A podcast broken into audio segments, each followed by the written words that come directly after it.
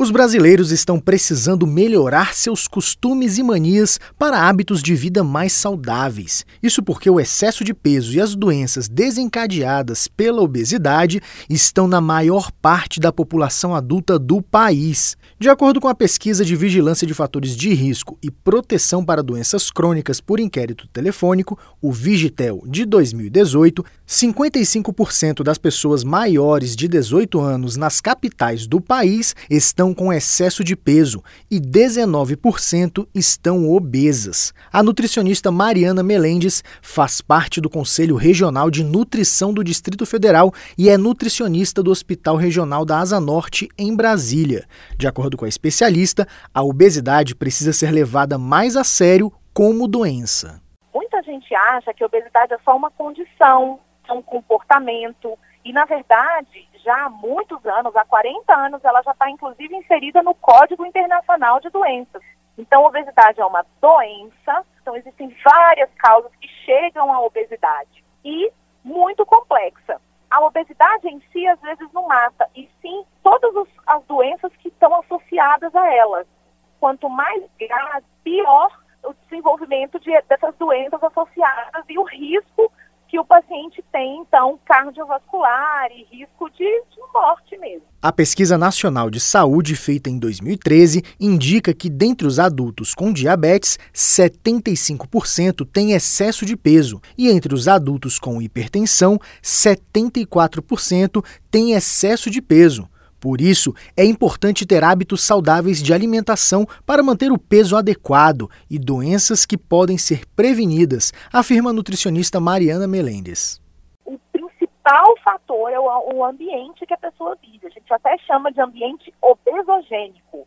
E é o quê? Tudo, na verdade, ajuda o paciente a não emagrecer. Então, por exemplo, ele não precisa mais andar longas distâncias, porque agora a gente tem carro é, não precisa mais nem fazer força para levantar e trocar o canal da TV, porque a gente tem controle remoto.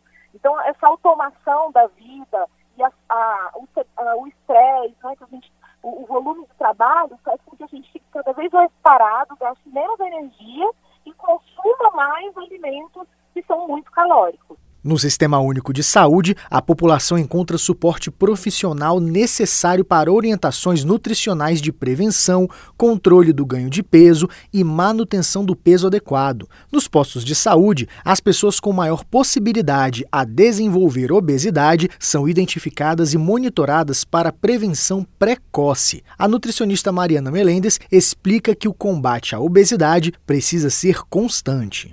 A obesidade é uma doença que requer tratamento para o resto da vida. O paciente não tem cura, não tem alta.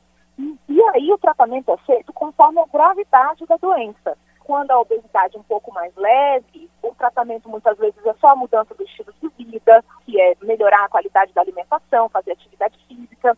Se é um pouco mais agravado, precisa utilizar medicamentos, e isso precisa ser para o resto da vida também. Para quem se interessou em melhorar hábitos de alimentação para ter mais saúde, o Guia Alimentar para a População Brasileira e o Guia Alimentar para Crianças Brasileiras Menores de 2 anos estão atualizados no site do Ministério da Saúde e contém todas as informações para estimular e orientar as pessoas a terem alimentação adequada e mais saudável. Além disso, para aumentar o hábito na prática de atividade física e reduzir as doenças relacionadas ao comportamento sedentário entre os brasileiros, o Ministério da Saúde lançou em 2011 o programa Academia da Saúde, que desenvolve ações focadas na prática de atividade física e na promoção da alimentação saudável. Atualmente, o programa está em 2.235 municípios por todo o país.